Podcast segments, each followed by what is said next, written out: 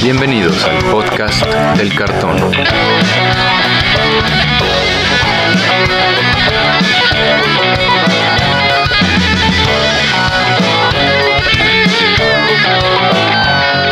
Arrancamos. ¿Qué tal amigos? Bienvenidos de nuevo al podcast del cartón, el podcast donde platicamos sobre todo lo que tiene que ver con el juego Magic the Gathering. Yo soy Andrés Rojas, también conocido como Chad, y me acompañan mis coanfitriones Brian Romero y Antonio Teddy. ¿Cómo se encuentran amigos? Hola, ¿qué tal? Eh, todo en orden. ¿Ustedes qué?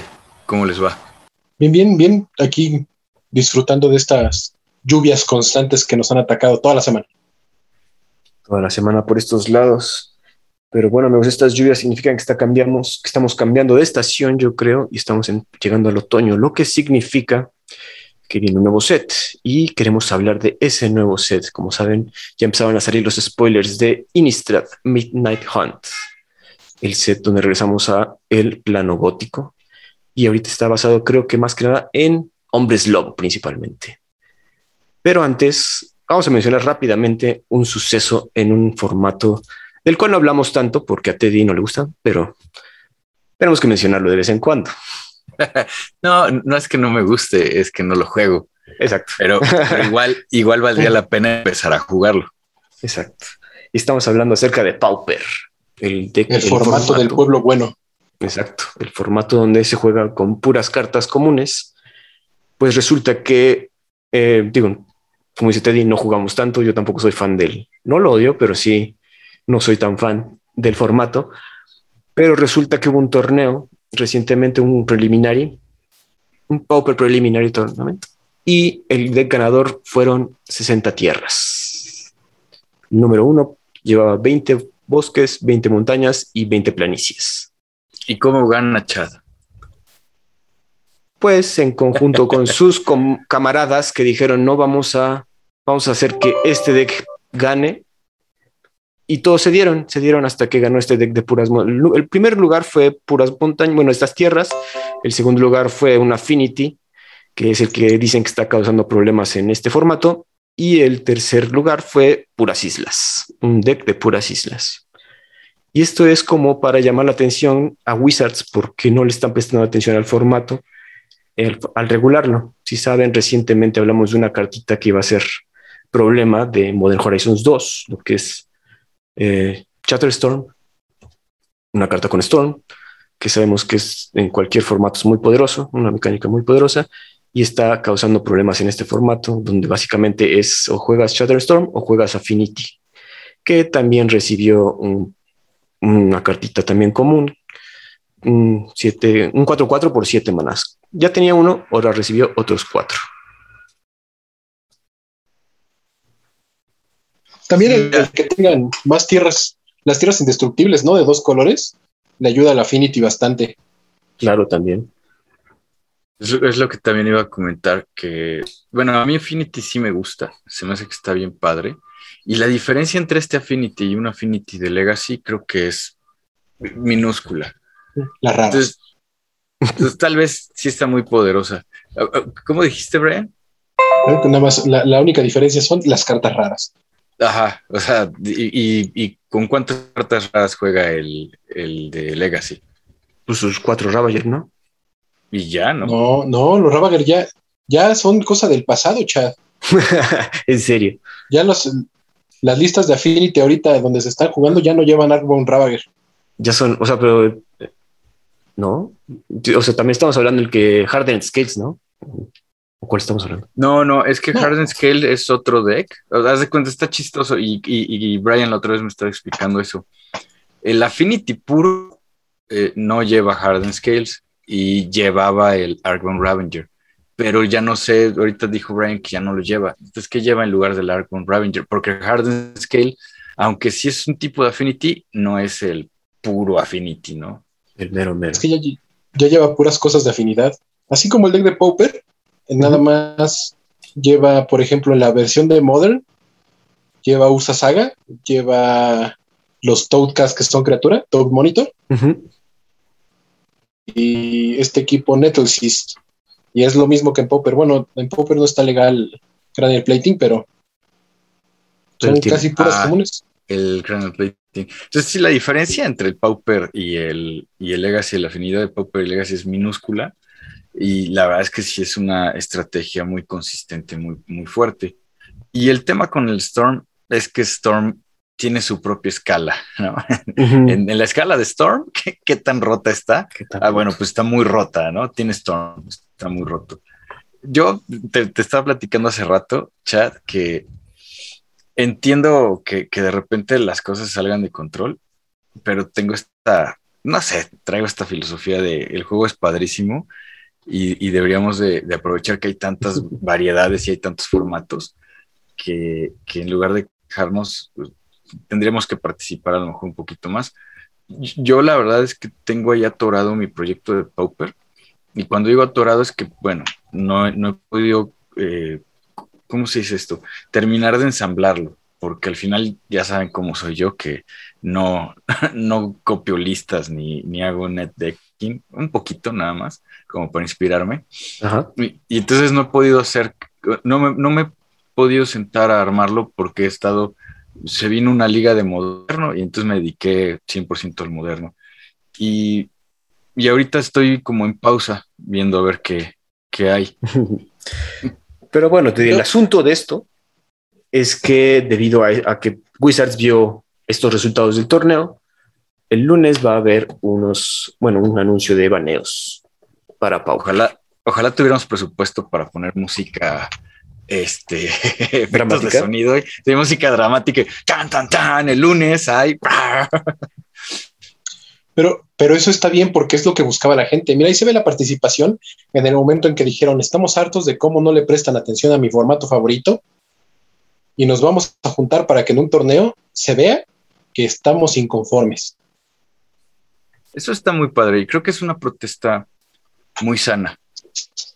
Muy, porque yo la verdad, Pauper no me gusta, ¿no? Y, por lo que se podrá dar cuenta a nuestros escuchas, eh, Pauper no es el formato favorito del podcast del cartón. Pero a, mí no me gusta porque le pasa mucho esto que de repente se estanca con uno o dos decks que son los más poderosos porque dentro del diseño de cada expansión nueva, Wizards no ve las comunes, no ve qué tanto puede afectar las nuevas comunes al formato de Pauper. Pues de repente sacan eh, cosas como el astrolabio, también vio un baneo fuerte, la Fall from Favor, que salió en Commander Legends, y ahorita, ¿no? Con Modern Horizons 2, que regresaron a darle un montón de fuerza al Storm, que Storm es un... O sea, el, deck de moderno es prácticamente Pauper, igual lleva con cuatro, ocho raras y con eso es suficiente. Y pues ya sabemos que es muy bueno, ¿no? Y ahorita le dan pues eso que le faltaba, ¿no? Una win condition. ¿Cuáles son? Los roedores. Que, fíjate, yo veo muy factible que dejen el Chatterstorm vivo para que la gente siga jugando Storm, pero le quiten esta común que les da prisa. Ah, bueno, no sé, yo, yo quitaría el Chatterstorm, o sea, sí está. Bueno, es la sencilla. El público puede. Lo pasa con Wizard es eso, que le da 20 mil vueltas al problema, ¿no? O sea, ya lo hemos visto muchas veces. Ahí yo creo que sí pueden hacer. ¿Saben qué? Tanto Shatterstone como están diciendo que también Togcast es un problema, la de Affinity que coja las dos cartas, las tierras artefacto que dicen, y Ephemerate también están diciendo que está causando también problemas. Y puedes darte el lujo de cortarlas ya de golpe, porque son cartas que van en centavos. bueno, sí, pero creo que no es. creo que la protesta es presten un poquito más atención al formato porque es un formato sano que pudiera crecer y tener más variedad, que es lo que está diciendo Brian. A lo mejor no nos gusta porque no hay suficiente variedad o no nos hemos sentado a, armar los decks y jugarlos. Eh, no sé, la idea original que tenía nuestro amigo Richard Garfield era que no hubiera mucha diferencia entre comunes, uncommons y raras. el, tema es que eso tiene pues, ya ¿qué, 30 años. No, 30, sí. El, próximo año hace 30 años. El próximo año hace, 30. Eh, Entonces, pues, pues, sí hay muchas cosas van cambiando en 30 años. pues sí, ya Richard Garfield no importa, ya sus opiniones quedaron, yo creo que hace 20 años, te di ya, no, Nada más, le mandan su Déjalo cheque ir. y ya. Mira, él agarró, recibió su dinero y lo dejó ir. Nosotros también tenemos que dejar ir a Richard Garfield de este, de este juego que yo creo que ni lo volteé a ver tan seguido. No. Pero a ver, a ver, muchachos, hay que ponernos serios. Ok. Hay que darle a, a nuestra audiencia lo que quiere. Ok. Vamos a meternos de lleno a lo que es Midnight Hunt. Y creo que tú ya sabes algo, ¿no, Brian? Sobre qué pasó, por qué regresamos ahí. Sí, bueno, el, el 2 de septiembre fue el anuncio grande de Wizards de aquí de Innistrad y no fue tan grande como yo esperaba, como por ejemplo Modern Horizons cuando lo anunciaron. Sí, soltaron más bombas. ¿no? Eh, pero ahorita contrataron a este actor Joe Manganiello, que es conocido en el mundo nerd por jugar Dungeons and Dragons, ¿no? Y estar muy mamado, Te iba a decir eso, que, que juega Dungeons and Dragons y juega Magic también. ¿no? Y, y está hermoso el hombre. Nada, no es Jason Momoa ni, ni Henry Cavill, pero bueno, dale. No, no, no voy a comparar este, hombres que hacen dudar de la heterosexualidad a muchos, Ok. no, pero Joe Manganiello sí es una persona que en la mañana va al gimnasio, en la tarde juega rol. Sí, Está sí, sí, sí, está Y chido. muy, sí, la verdad, muy padre. Y el anuncio estuvo bastante, pues, me, me, pero todo lo que anunciaron, la verdad, está muy padre. Y aquí el chiste es que, pues, estamos regresando a Innistrad y nos damos cuenta que todo lo que pasó en la historia, que Emrakul esté encerrado en la luna de, In- de Innistrad, está causando problemas en el plano, como obviamente iba a pasar, porque pasó en Zendikar cuando estaban encerrados los tres titanes, entonces a lo mejor no se ven tan graves cuando nada más es uno, un Eldrazi encerrado, pero ahorita, eh, al menos en lo que se ve, es que poco a poco los días se están acortando y las noches ya son más largas. Sopas. ¿no? Y aquí el problema es que pues, tú eres un humano común y corriente dentro de este plano de Innistrad, pues eres el plancton de ese mundo, eres la, la base de la pirámide alimenticia, Alimenticia. Claro. pues hay que ponerse, hay que ponerse al tiro. Y como ya no estaba así, que Abacin era como la, esta deidad que les daba mucha fuerza a los humanos, eh, se están regresando, ¿no? A artes antiguas, a esta magia, ¿no? Porque si bien recordamos, la, la magia que utilizaban los humanos en Innistrad era 100% la, la magia que obtenían de estos rezos a Abacin, ¿no? A la iglesia, ¿no? Los, los Qatar, ¿no? Que eran como los, estos soldados de, fe, de la iglesia, de la fe, eh, era lo que usaban, ¿no? Y ahorita de repente te dicen que hay warlocks, ¿no? Hay hechiceros, ¿no? Como del bosque que, que están sacando energías de otros lados para, pues, poder combatir con, con estos males porque eh, los días se hacen muy cortos, las noches más largas y, y la- las bestias que rondan ahí en la oscuridad se están haciendo más grandes. Claro. Y el terror que vive en la oscuridad. Y bueno, mencionar, bueno, no mencionaron, pero para poca fortuna de los que no nos cae tan bien, Teferi está en Innistrad, ¿no? Vino a Innistrad a investigar el asunto. ¿Cómo? Vimos arte de Teferi en esta. En esta Sí, tiene una carta. Pero yo pensé que sabías algo más de por qué había llegado ahí. No, pues según, lle- o sea, según llegó a investigar igual, como qué está pasando acá. Llegó a ayudar. eh, ahorita, en, en esta primera parte de Innistrad que tenemos, el- la historia se centra en que van a, ver- va a ser, van a hacer un ritual en medio del bosque de Kesig para tratar de hacer que los días sigan existiendo, porque al parecer eh, se, se corre como que el, el rumor, la chisma, de que este es posiblemente ese día antes del, del ritual sea el último día que exista Madre. y ya solo existe la noche en el plano. Entonces, para No- poder No, será como, ¿No será como en Alaska? Que vas a tener seis, seis meses de, de noche y seis meses de día. no te de aquí acuérdate que hay un eh, monstruo espacial inexplicable en la luna de este plano que afecta las cosas muy diferente. Sí. Y, y se supone que Feli está en este plano para que dentro de este hechizo, de, este, dentro de este ritual que, que, están haciendo los humanos, eh, pues ya ves que él maneja el tiempo y todo, de no extender estos días y no, y no se sumerjan en una noche eterna. Oye, pero corren un gran riesgo con Teferi, ¿no? Ay, ¿por qué? Digo, me cae mal la carta, pero el güey me cae bien. No, hombre, o sea, a mí también me cae bien, pero cada vez que interviene el tiempo, hace estragos, o sea, mete la pata horrible, ¿no? La fractura que hizo precisamente en Dominaria eh, con la expansión de Time Spiral, pues es responsabilidad total de, Teferi, ¿no? Teddy, pero esas son cosas del pasado. O del futuro. Ese es el problema de Teferi. Eso ya fue. Eh, Mira, para empezar, Teferi es la viva muestra de que no existe remedio a la calvicie. Desde niño. No, porque fue omnipotente en algún momento y míralo, sigue pelón.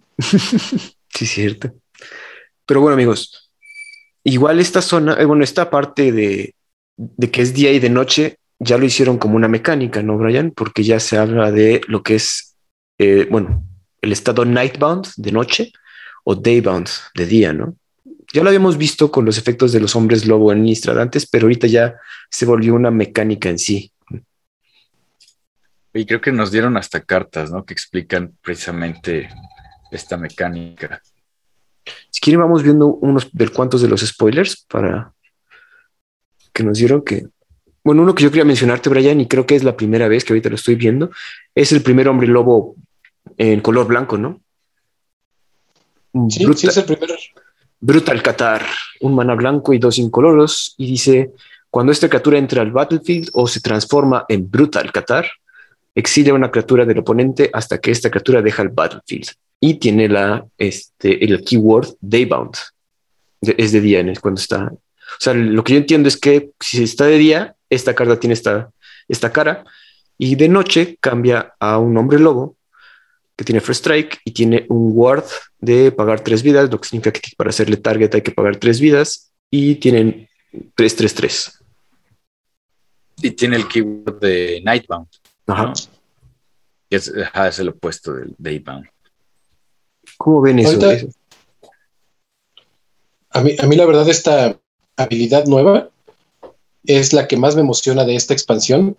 Eh, creo que es una habilidad que va a cambiar lo suficiente el juego como para que sea bastante interesante, porque en, los sinistras anteriores, que veíamos como una cara de día, una cara de noche, eh, no tenían como que este, este efecto permanente en el juego, porque ahora tú, cuando empiezas a jugar, ¿no? Tu, tu juego de Magic, eh, no es de día ni es de noche, ¿no? Es normal. Y cuando tú juegas una carta que tenga Daybound, eh, se va a hacer de día, ¿no? Ya es, esto es un seguimiento que vamos a tener todo el tiempo en el juego. Ok. Con un token nuevo que ya anunciaron también, que está muy bonito. Así es. Muy bonito, tanto el de día como el de noche. ¿no? Y, esto va a influir en el juego porque ahora estas cartas que se transforman, que tienen esta, esta habilidad de Daybound y Nightbound, eh, a, diferencia de las cartas modales que tú escogías con qué carta entraban, eh, estas cartas van a entrar a juego con la cara del día que sea, ¿no? O sea, si, si es de día, va a entrar con su cara de día, si el juego es de noche, va a entrar con su cara de noche. A ver, ¿cómo? O sea, a ver, voy a leer un poquito la, carta, ¿no? Que dice day y night. La carta de day dice, si se vuelve de día o de noche, as if a day-bound permanent, como si un permanente eh, dado al día entrara al battlefield, dice track, ¿no? Eh, sigues, hace seguimiento al, al, day, al, al día o a la noche por el resto del juego. Y día dice, así como se vuelve de día, transforma todos los, los permanentes que son Nightbound. Y si un jugador no castea ningún spell durante su turno, se vuelve de noche el siguiente turno. Y la noche dice, así como se vuelve de noche, transformas todos los permanentes que son que están atados al día. Y permanentes entran al battlefield por su lado de Nightbound. Y si un jugador castea al menos dos spells durante su turno, se vuelve de día al siguiente turno. O sea, lo que dice Brian es, por ejemplo, con el que acabo de mencionar, puedes, o sea, si es de noche, si ya algún efecto lo transformó el estado de juego a noche, puedes bajar a este Brutal Qatar transformado en su hombre lobo. Pero entonces por cero manás, o sea, porque, porque no tiene costo. ¿O cómo sería? No, o sea, tú, el, coste de maná sigue siendo el mismo. La diferencia es cómo va a entrar al juego. O sea, ah, por ejemplo, Brutal Qatar va a costar dos, dos genéricos, uno blanco. Y si es de noche, va a entrar por su parte de noche, que sería una criatura 3-3 con First Strike, igual de pagar una vida. Tres ah, o sea, cuesta tres y. Tres vidas. Ok. Ya entendí. Ah. Por ejemplo, eh, se afecta bastante el juego con una carta que nos sacaron del spoiler, que es la Placewalker Arling Cord. ¿Qué hace Arling Cord? Me permite.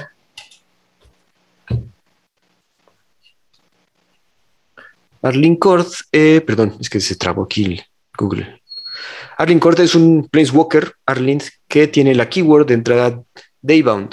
Cuesta un mana verde, un mana rojo y dos incoloros y tiene más uno. Hasta tu siguiente turno puedes castear criaturas como si tuvieran flash y cada criatura que entre al battlefield con un contador más uno más uno adicional, menos tres, creas, un, creas dos lobos dos dos verdes, mientras con cuatro. Y aquí la situación es igual, se aplica la regla de que si no casteas spells, se voltean. Aquí, es, aquí es diferente eh, Daybound y Nightbound es diferente a la habilidad de los hombres lobo de los Sinistrad, porque aquí nada más sigue el, la cantidad de spells que juega el jugador en turno. ¿No? Que los anteriores hombres lobos, si no mal recuerdo, era que nadie jugara un spell en un turno para que se transformaran. Y en esto es, si es mi turno y yo no juego nada, así mi oponente juegue 20 spells, se va a hacer de noche. Se va a hacer de noche al siguiente turno, en el turno del oponente al finalizar el turno tuyo se vuelve de noche. Ah, ok. Y ya, por ejemplo, si él mantiene el estado de juego de que es de noche, yo en mi turno, por cuatro manás, casteo a Arlene de Pax Hope, pero por el lado de noche, que vale lo mismo, pero entra, igual entra con cuatro contadores, pero tiene un más dos, donde me añade verde y rojo, y un cero, que dice que hasta el final de mi turno, ella, Arlene, de, bueno, la, la, otra cara que es Arlene de Moon's Fury, se vuelve un 5-5 werewolf creature con Trample, Indestructible and Haste. Oye, está bien buena. Es que sí, sí, o sea, cuando entra de Nightbound está buena. Está bien buena. Pero a ella la puedo convertir, sí se puede convertir cuando todos los permanentes se conviertan de día a noche. Igual se convierte. Así es, siempre que se haga de noche o se haga de día, todo se, las, las cartas que tengan esta keyword de Nightbound o, Daybound se van transformando al, lado que les corresponde. Pero aquí el chiste es que, por ejemplo, tú puedes hacer de noche el, juego, el estado del juego en tu turno, y tu oponente, las cartas que juegue van a entrar por su lado de noche. Por su lado de noche, ok, ya. Y tenemos una carta que nos ayuda a cambiar si es de día o si es de noche, ¿no? Exacto. Yo creo que varias, pero empecemos. Bueno, la que me llamó la atención y que creo que también a, Brian eh, se llama The Celestus, ¿no? El, cielo. Por tres manás incoloros, un artefacto legendario. Si, si no es ni de día ni de noche, eh, cuando entra se vuelve de día, ¿no? y te da, lo tapeas y te da un maná de cualquier color, lo cual está, está bueno por tres manás, un maná de cualquier color, pues está, está decente. Una roquita. Pero, pero está interesante porque entra y cambia el estado del juego. Si no es ni de día ni de noche, ya pone, ya pone esto de lo que nos hablaba Brian de empezar a, seguir el juego, ¿no? Sí, cuando es de día y cuando es noche. Y luego la otra habilidad es que le pagas tres incolores, lo tapeas, y si es de noche, vuelve de día. De otra forma, se vuelve de noche y solamente lo activas como sorcery. Y tiene otra habilidad que dice que cuando el día se vuelve noche o la noche se vuelve día, ganas una vida y puedes robar una carta. Si robas carta, descartas una carta. ¿Cómo ¿Será, ves, será, la ¿Será, la primera piedra de maná que tiene mucho texto? mucho texto, sí. ¿eh? Tiene mucho texto. Está bueno, yo creo que esa línea está buena. Aquí, el punto de, esta, de esta piedra y por la cual creo que puede pasar desapercibida por muchos es que es una manera de manejar eh, que se haga de día o de noche en el juego, lo importantísimo porque pues si mi oponente está jugando una, eh, un deck de hombres lobo o un rojo verde agro y sabes que tiene Arling Cord en su, en su deck, y estás en cinco vidas, no quieres que sea de noche para que entre con prisa y pueda atacar, ¿no? Claro, ándale. Que llegue como una inocente pelirroja. Y, que, y esta habilidad extra de que te da una vida, puedes robar una carta y descartar una carta como una habilidad estática de una de tus piedras de maná. Se me hace demasiado buena. Creo que es una muy, muy buena piedra de maná. que me imagino que los jugadores de Commander quisieran que costara dos para que. así es, Brian, así es. Pero aún así, yo creo que va a haber bastante juego, tal vez no solo en estándar, sino en, en formatos así como Commander. Creo que sí es una buena adición a, bueno, y hablando de Commander, ya por fin yo creo que sacaron un Commander, un comandante decente para los hombres lobo, ¿no? Lo que sería. sus colores, ¿no? En, verde rojo. Exacto. Porque antes estaba en otro color, ¿verdad? Creo que sí. En fin, aquí nos dieron a Tobalard, Dire Overlord, el cual que está uno verde, uno rojo y uno incoloro. Criatura legendaria, humano hombre lobo. Y dice, bueno, entra 3-3, cuando un lobo u hombre lobo que tú controlas haga daño de combate a un jugador, roba carta. Ya de ahí tenemos la B, el Drawing Engine para cualquier comandante bueno. Al principio de tu upkeep, si tú controlas tres o más hombres lobo o lobos, se convierte en la noche y transformas cualquier número de hombres lobos a su, bueno, su forma de lobo. Y bueno, la otra parte tiene la misma habilidad de jalar cartas y hacen daño, pero aparte puede inflar a sus hombres lobos. Le pagas uno verde, uno rojo y X y Target Wolf o Werewolf You Control gana más X más 0 y trample hasta el final del turno. También importante que se puede targetear el mismo. ¿eh? No, y, también tiene las keywords. De un lado es day, Daybound y del otro lado está atado a la noche. Y que de un lado es un 3-3 por 3 manás, que cuando un lobo o un hombre lobo hace daño, robas cartas, está bien bueno eso. Y del otro lado es un 4-4. O sea, está está bueno, está, está bien interesante. Yo no juego Grul, pero lo, veo y digo, es, inspira respeto. Está bastante bueno. Hay, hay bastantes hombres lobos ya como para tener un deck decente y este se me hace un buen comandante. Te digo, el hecho de que jales carta ya lo pone leguas al Adelante, sí, sí, la verdad, sí. ¿Cómo ves, Brian? ¿Te armas un hombre lobo? A mí me gustó mucho porque si es el, comandante que necesitaban los que quieren jugar hombres lobo. Eh, está Wizards obviamente se ve que aquí en el diseño pensó en, que se jugara en Commander y por eso en, su texto está escrito que cualquier hombre lobo se transforma para que funcionen así también con los hombres lobos el Innistrad pasado. Viejitos, ajá. Ah, correcto. No, eh, lo que sí es que yo lo vi, me gustó mucho, dije, posiblemente este es el hombre lobo que necesitamos, y de repente Wizard nos dice, pues, ¿qué crees? También hay hombres lobos blancos, y por ahí hay uno negro, entonces ya no me alcanzan los colores. No me alcanzan los colores. Pero bueno, Grul está bien, yo creo.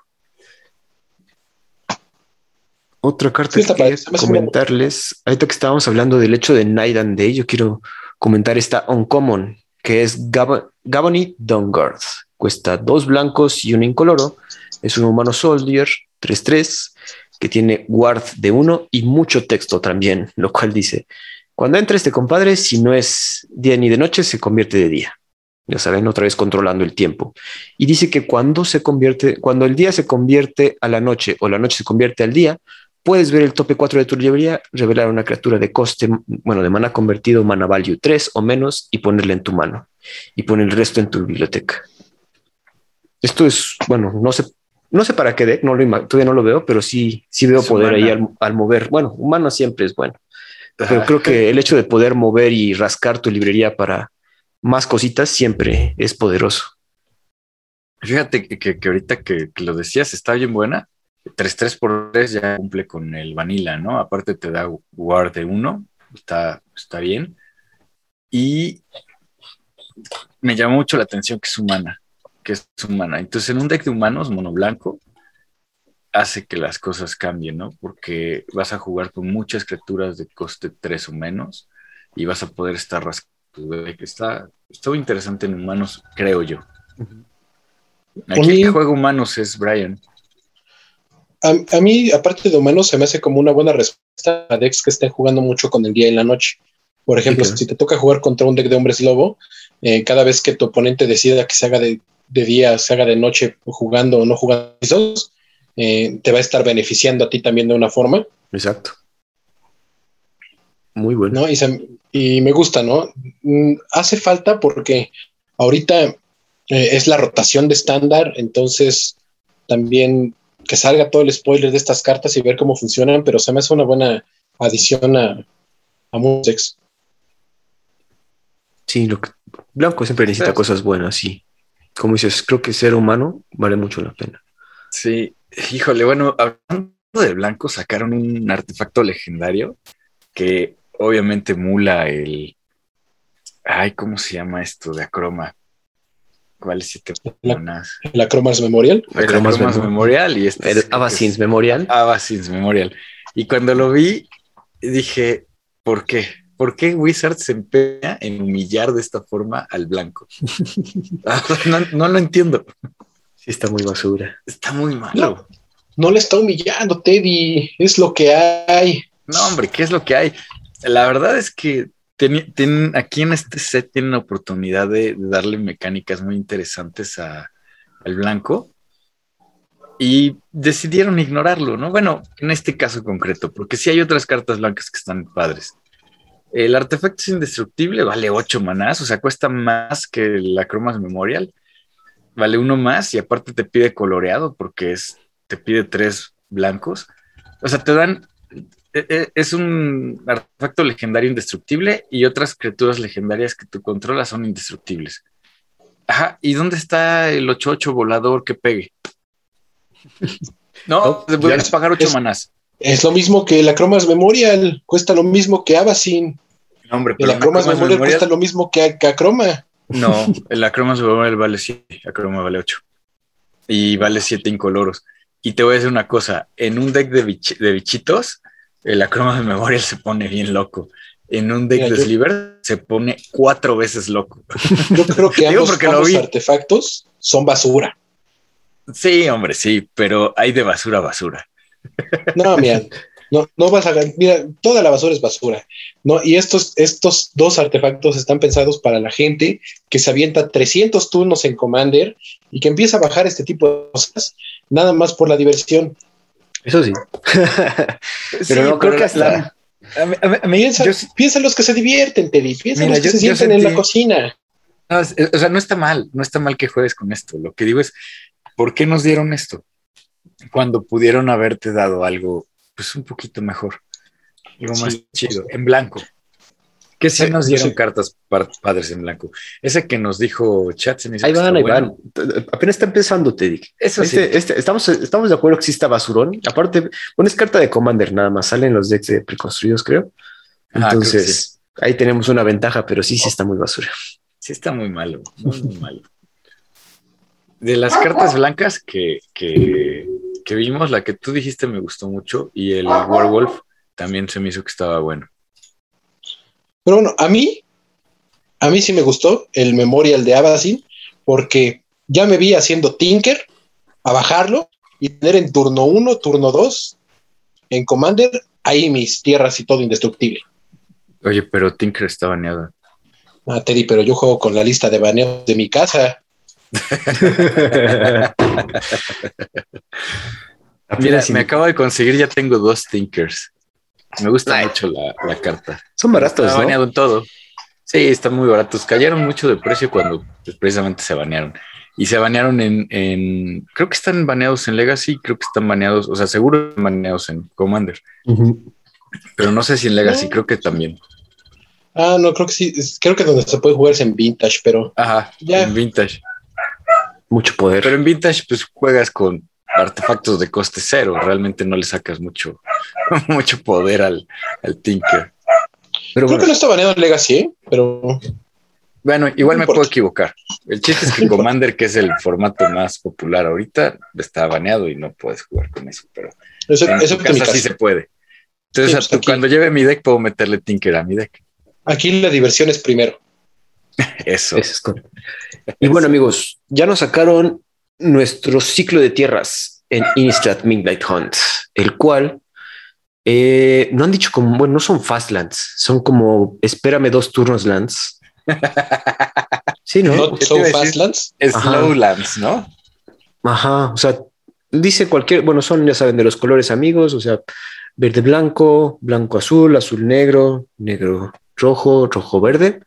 Y cua- todas dicen, cuando entra el battlefield, entra al battlefield tapeada a menos que controles dos o más tierras. Entonces digo, tiene que Otras ser tierras. otras tierras, perdón. Otras tierras, ok. Sí, ese otras tierras también es importante. Entonces tiene que ser a fuerzas tu tercera tierra. Ajá. Es, es- es- tienes que tener dos en campo y luego ya llega ella. Con esto estamos de acuerdo que va a alentar mucho el juego en estándar principalmente, ¿no? Bueno, no sé qué tan lento sea estándar porque tiene mucho tiempo que no juego estándar. Lo que te iba a mencionar es que de entrada el- arte de las borderless está padrísimo, me encantaron. Luego es que no son fechables y es eh, como que, ah, chin, no las puedo buscar. Es, era de esperarse, ¿no? Está, está, hasta ahí, está bien. Con lo que me encuentro así como conflictuado es eso, que son slowlands, lo opuesto a las fastlands, pero no necesariamente son malas. O sea, es que, es que no sé, estoy conflictuado porque no, no sé si son buenas o son malas. El que te den dos manás está muy bien eh, para tus cosas de Tainted Pact así que no puedes repetir cartas en tu deck, está, está bien. Eh, Pero no, no sé si la jugaría o no la jugaría. Sí las quiero porque están muy bonitas. Muy bonitas. Yo, mira, sé que todos quisiéramos ver Tropical Island y Tundra, ¿no? En cada expansión.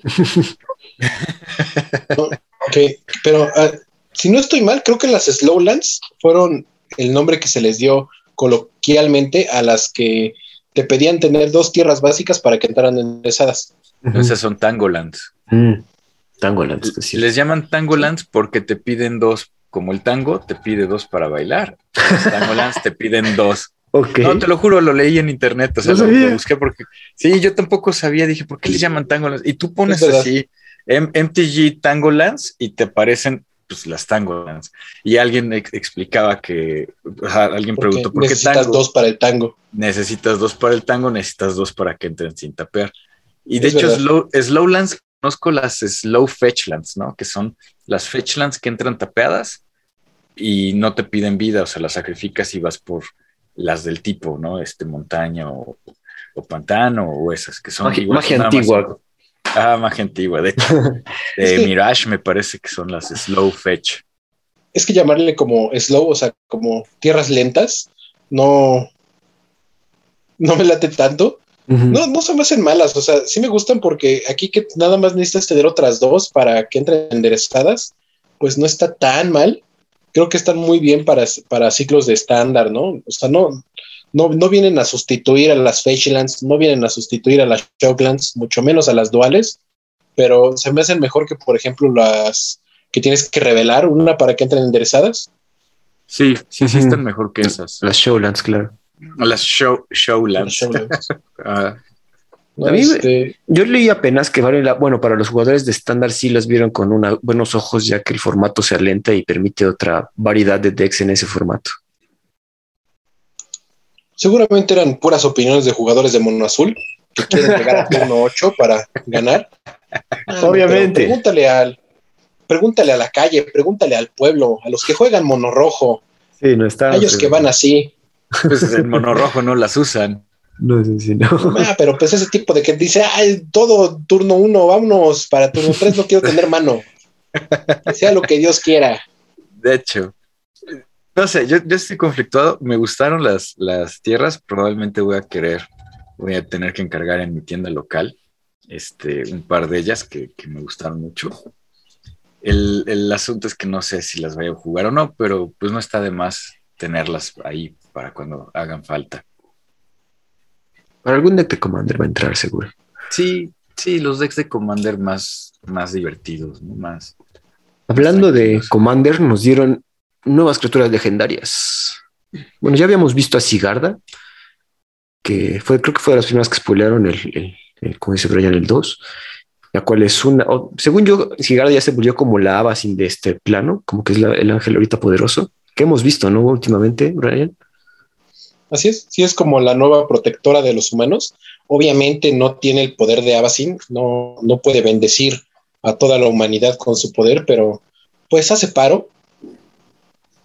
Y pues ahí está, es, es como que el ángel, eh, el arcángel, ¿no? Era el arcángel Aquí Sigarda. es- pues aquí ya le pusieron Champion of Light, la cual es, bueno, como ya sabemos, una, ¿cómo se dice? El Celestia, no es mi combinación favorita, pero es dos blancos, uno verde y uno incoloro, cuatro manás, una criatura ángel, 4-4, Flying Trample, y viene a bendecir a los humanos, ya que les da más uno más uno a los humanos que tú controlas. Igualmente, tiene una otra nueva keyword que se llama Coven, la cual dice, cuando Sigarda ataca, si tú controlas tres o más criaturas con diferentes valores de poder, puedes ver el tope 5 de tu librería, revelar una carta de humano y ponerla en tu mano. El resto se va al bottom en cualquier hora, en random border. Una buena comandante Muy- para muy humanos. ¿no? enfocada- Sí, muy enfocado a humanos, es, es criatura legendaria. Según yo, Sigarda fue la única aquel que sobrevivió y que no fue corrompida por Emrakul. Sí, No, de arcángel, hecho, se tuvo- ¿Perdón? Arcángel, porque sí hay más ángeles. Ajá. Sí, Hay- sí, sí. Hay, bueno, hay la- la nive- única hay niveles. Teddy. Hay niveles. Pues sí, se tuvo que chutar a sus hermanas, ¿no? Les tuvo que poner un estate quieto.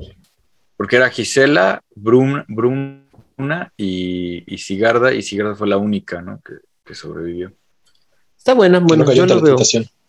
Yo no soy fan de Celestia nunca, ¿saben? Te voy a decir qué me pasó, Chad. A mí me gustaba mucho y de repente dejó de gustarme así totalmente.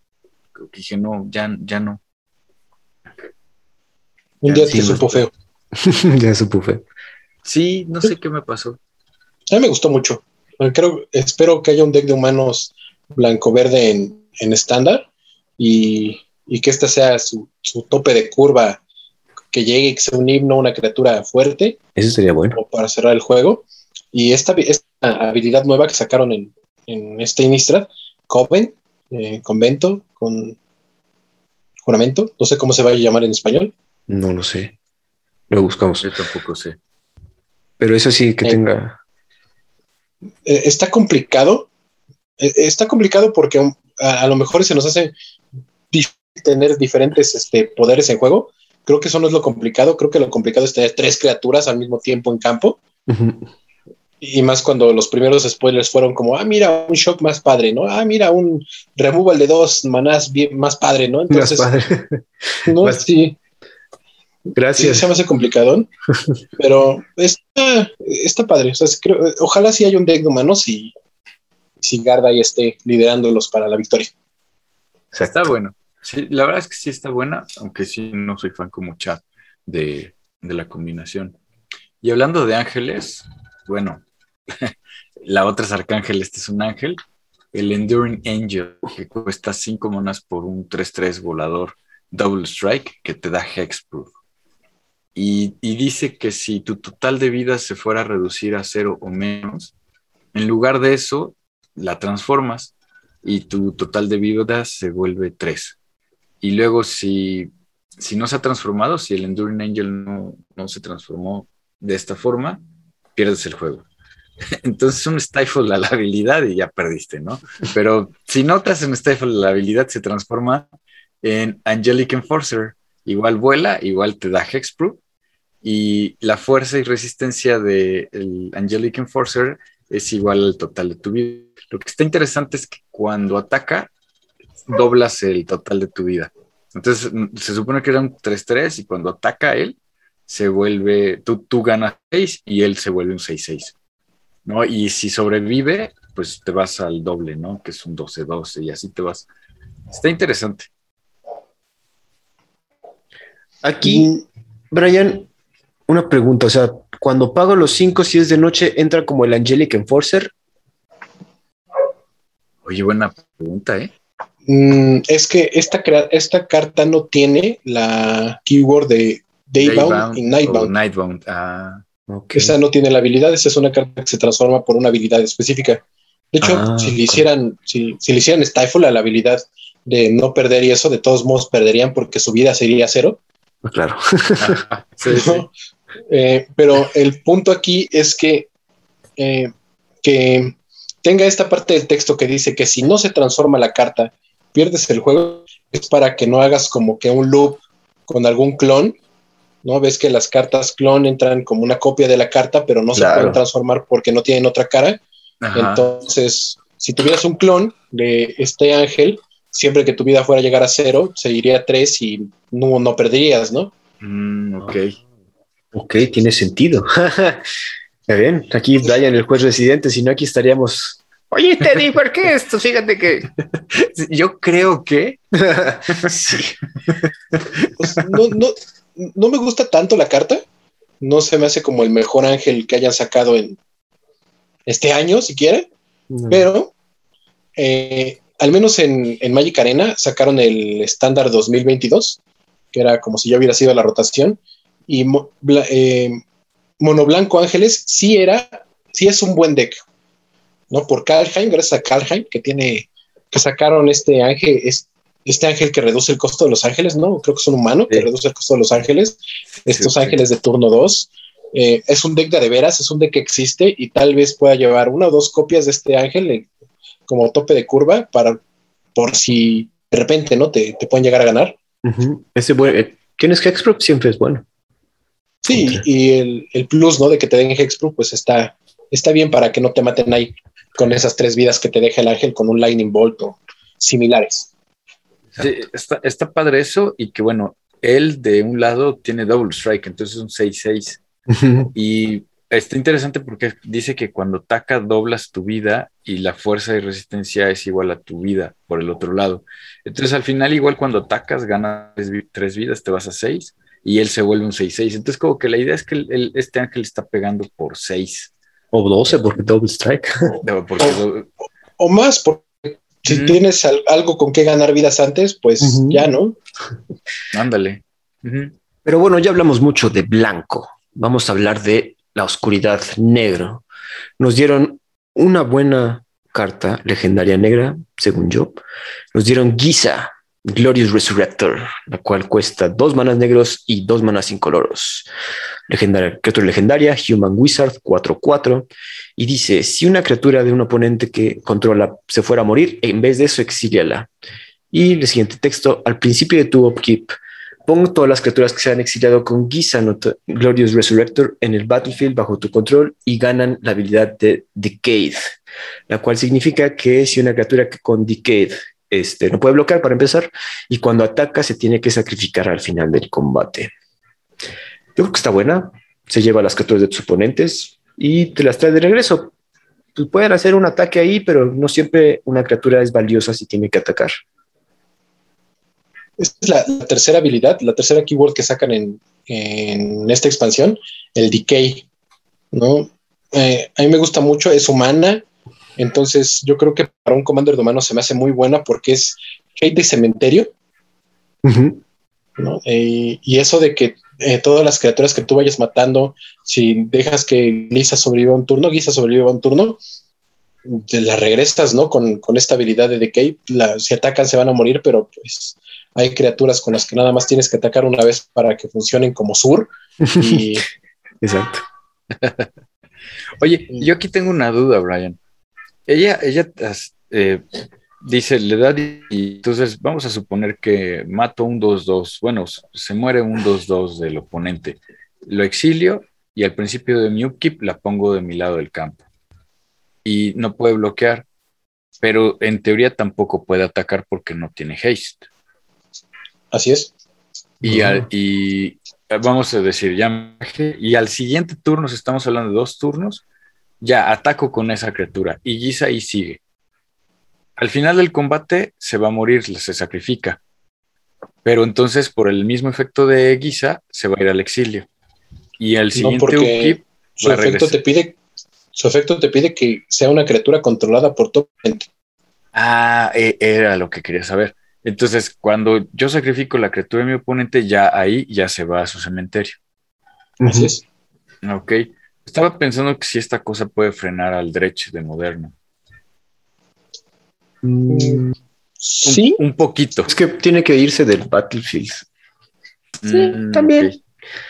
Pero cuesta cuatro, es muy, muy cara. Yo la vería Sí. más como utilitaria en Commander, o sea, de destruirle Sí. cosas y ob- obtener ventaja. O sea, le destruye su, su Doxa Distortionist y regresa el siguiente turno y te da sus cinco tesoros. Mira, ya es ganancia. Ya saben que aquí Chad es fan del Doxa Distortionist. Ya, ya estás pensando en Corval. Yo te iba a decir la Tegrid, la, esta comandante que han querido usar, que Ajá. se ha querido armar, jugaría muy bien con ella, con Giza. Lo estaban comparando, pero no, creo que, creo que sus habilidades se traslapan. creo Sí. sí. sí. Sí. son los efectos de reemplazo, pero. eh, o sea, Tergrit es mucho mejor como comandante, pero Giza es un. Como comandante, al menos, es una que te va a permitir que continúes con tus amistades más tiempo, sí, la verdad, sí. ¿no? a Ok. diferencia de Tergrit. Ok, era también esa otra. Entonces no se, no se complementan, sino que más bien se estorban sus habilidades. Exacto. Ok. Otra carta que hayan visto, amigos, que, ah, bueno, yo sé cuál, cuál queremos hablar. El produce Tarmogoyfs. Teddy, si quieres leer esta. Se llama Consuming Blood. Es este un US. Vale dos verdes, tres incoloros. Su fuerza y su resistencia son igual a. Dice acá que es igual al número de cartas, del tipo de cartas de, de las cartas que están en tu cementerio. Y su Thoughtness es igual a ese número más uno. Igualito que el Tarmogoyf, ¿no? Al principio de tu end step, creas un US verde token que, que tiene la misma habilidad, donde su fuerza y su resistencia son los tipos de, de cartas que hay en el cementerio. A mí, nah, a mí no me gustó porque cuesta 5, ¿no? Y un Thermogolf cuesta 2. Pero este te da 10 veces el Tarmogoyf. Si sobrevive, sí. Si lo pudiste bajar, tal vez te da uno. Oye, pero estoy viendo que dice nada más en tu graveyard. Ya estábamos En poniéndole más. graveyard. En- Bueno, Sí, el Tarmogoyf está más chido porque es de los Graveyards y este tiene que ser de, de tu Graveyard. No está malo, o sea, la verdad es que no está malo, pero por cinco manás el El- Elder Gargarot es una grosería. Grosería. Y entonces que este cueste cinco manás y nada más haga eso, o sea, sí me que no, me puede poner un token. Creo que la redundancia es buena. Sí, la redundancia es, o sea, es buena, la carta no es mala. Lo que sucede es que a lo mejor el año pasado y nos acostumbraron a cosas superpoderosas, este definitivamente está bien, solamente que a mí no me gustó. Yo prefiero eh, School Tarmogoyf y el Elder Gargaro por 5 manás, 5 manás 6-6, Vigilante, Rich, Trample, que cuando bloquea o ataca ganas vida, robas carta y no me acuerdo qué. ¿Tú cómo la ves, Brian? Mira, yo sé que Teddy es un purista de los Tarmogoyfs Sí, sí soy. y, y al ver este tipo de cartas entiendo que se siente ofendido porque esto no es un Tarmogoyf. Es un Yo us. creo, yo creo que es una excelente adición a el- cualquier loco que por ahí nos escuche que esté armando un commander de US Yo, yo, yo tenía la idea, pero no. Eh, y por ejemplo, hubo un US parecido, ¿no? En, en Ravnica Allegiance, que te ponía tokens y que le ponía contadores a, lo- a los tokens que ponía. Es cierto. Mm, No, entonces eh, llegó a haber un poco de juego. Eh, sé que ahorita, como dice Teddy, está el Elder Gargarot ahí en, en ese spot de cinco manás, pero va a rotar. Entonces se va y ya les dije, no, no hay que ver al pasado, no, no hay que voltear, para adelante. ¿No? Se- y pues está más o menos.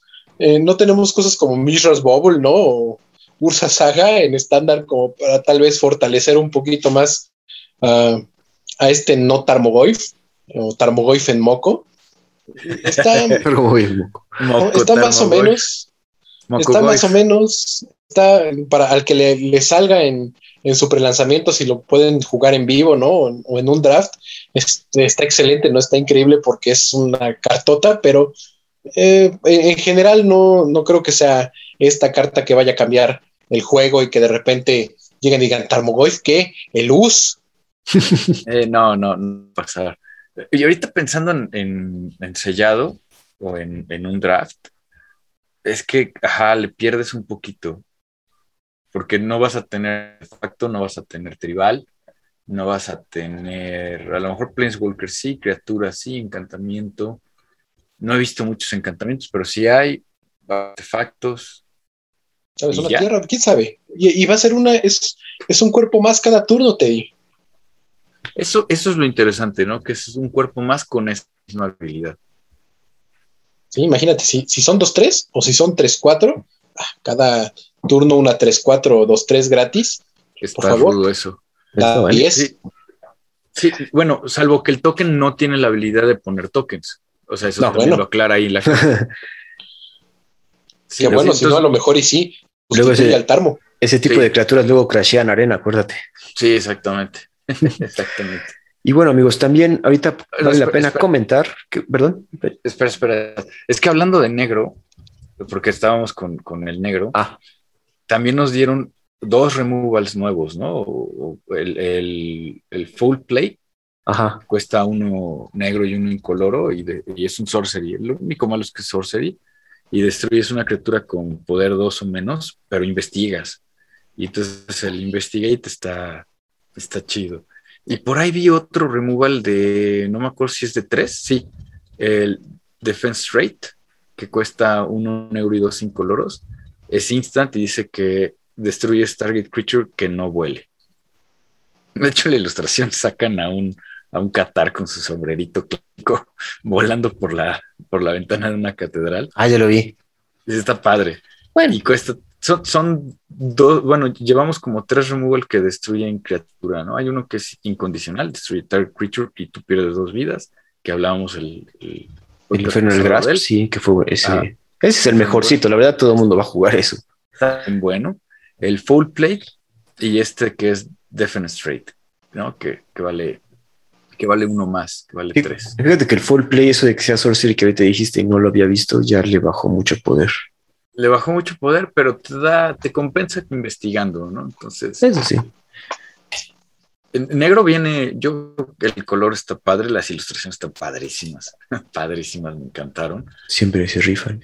Sí, tenemos también a Hadar, el Gold Color of Nefal, criatura legendaria Human Wizard, uno negro y uno incoloro, es uno, uno. Al principio de tu end step, si, tú, si no controlas criaturas con, Decay creas un zombie 2-2 negro que tiene la habilidad de Decay. Está, está también para reforzar los, los de, eh, tribales en Commander de zombies. Zombies humanos, sí. Está bueno. Zombies y humanos. cuesta dos manas. Sí, cuesta dos manas, es un 1-1, pero si no controlas criatura, te pone un token. Entonces, para también. Con está para el Covent. Sí, con tus sack outlets, ¿no? Estás aquí sacrificando, te vas quitando de criaturas y este, y este mono te va poniendo. Entonces está interesante. De hecho, estaba pensando también porque es, un mano legendario por dos manás que te esté poniendo una criaturita para, estar sacrificando. No tanto así, pero para él mismo estar generándose algo. Sí. Está bueno. Yo quería comentarles que también regresó otro tipo de carta, la de encantamiento lo que son las curses, las maldiciones. Las maldiciones, sí. Y digo, regresando otra vez al blanco, te digo, porque no, no podemos escapar de él.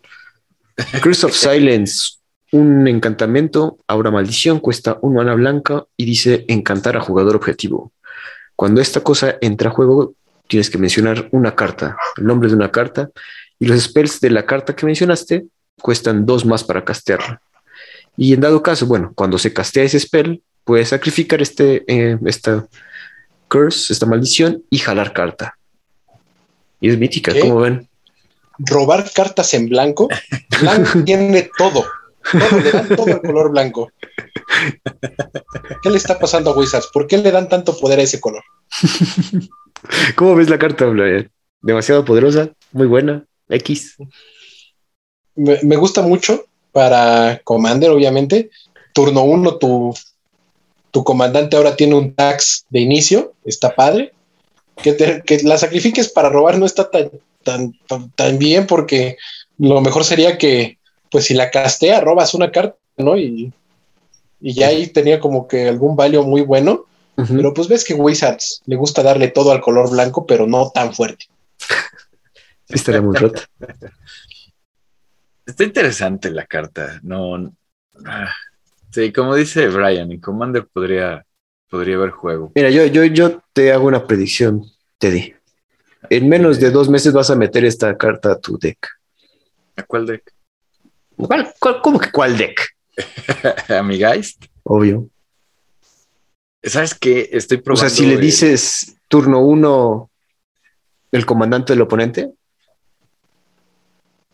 Sí, está bien y, y se recupera, ¿no? Este, o sea, se recicla la carta, ¿no? Porque, ah, ya lo casteo y lo sacrifico y robo carta. No sé, no, no sé. Yo la, la- igual la consiguió para tenerla, pero no, no, no estoy tan convencido. De encantamientos que cuestan un mana blanco, estoy probando la clase de paladín y me está enamorando mucho. Está muy padre ese, ese encantamiento. Se me hace que está Yo muy creo- bueno. Yo creo que en Commander esta, esta maldición te puede llegar a servir más y estoy de acuerdo con Chad, la vas a terminar metiendo en tu deck. Porque no nada más es mencionar el comandante, ¿no? Puedes mencionar eh, la carta que sabes que tu oponente tutoreó porque está jugando azul negro y ya sabes que va a jugar, Tazas Oracle, ajá. ¿no? Y de repente ya se le salieron las cuentas y es un turno más que tuviste, ¿no? Entonces, puede ser, ¿no? Que funcione en, en más de una forma y Sí. después sea como, ah, Dios mío, es que sí, y luego castean y robo una carta. ¿Y qué crees que robé? El counter. Ya, fiesta para mí. fiesta. Sí, puede ser. Por eso dije, la carta no se me hace que esté mala, está, está muy interesante, está padre, está bien. Y bueno, también nos dieron una maldición en rojo. Curse of the Shaken Faith, la maldición de la fe, la cual cuesta un mana rojo y uno incoloro. Dice otra vez, encantar a jugador y cuando el jugador encantado caste otro spell que no sea su primer spell de cada turno o copias de ese spell, Curse of the Shaken Faith le hace dos daños a ese jugador. O sea, Storm ya no vas a poder ganar.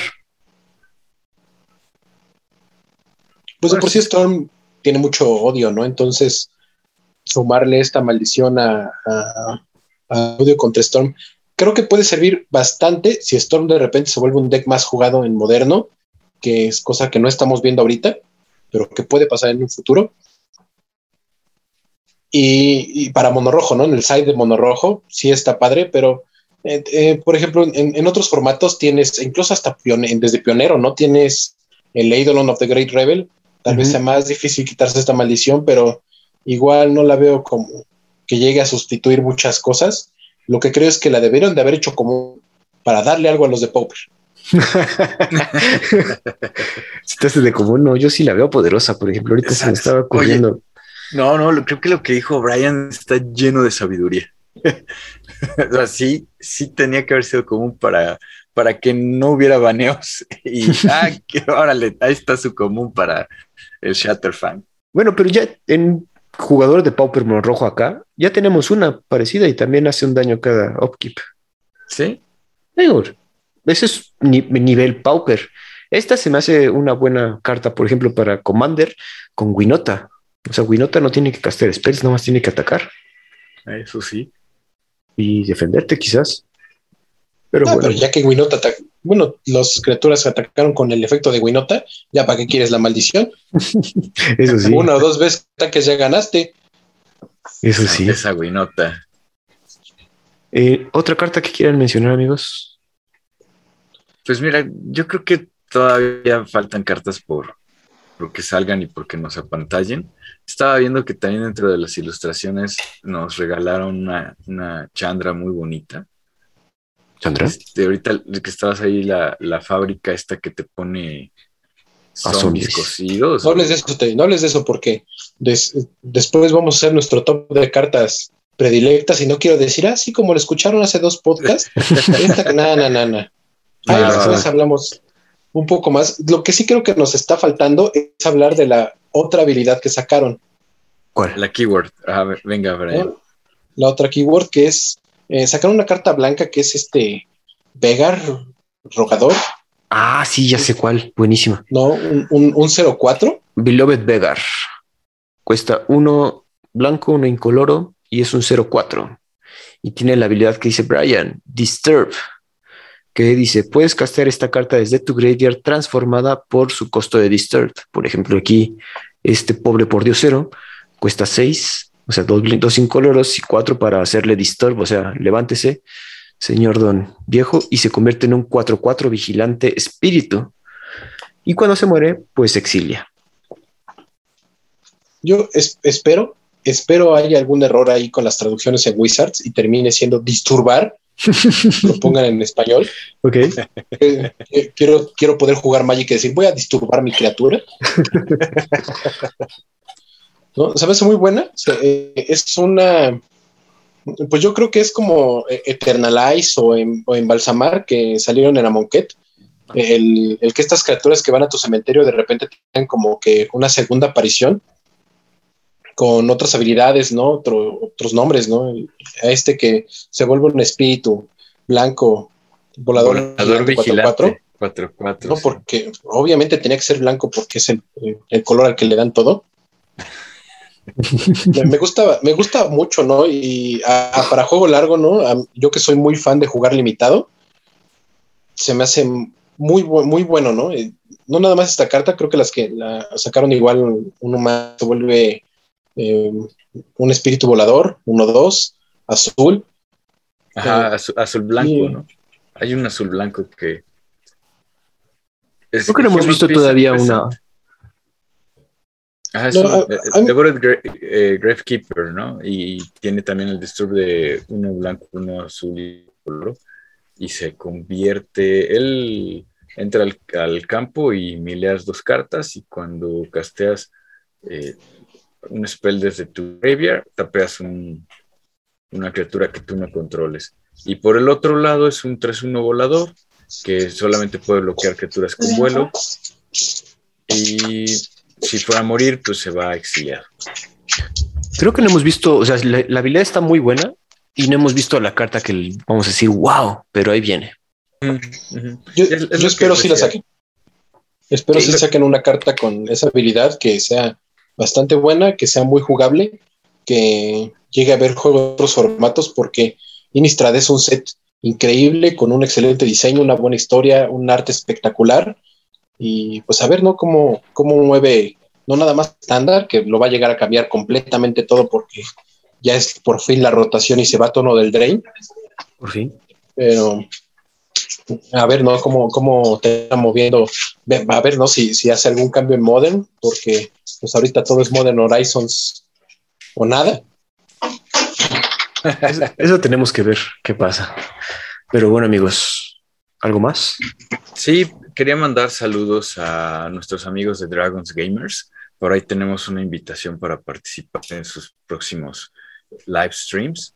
Y también un saludo a nuestros amigos de Commander Battles, que ya abrieron para que la gente los pueda retar y salir en su canal de YouTube.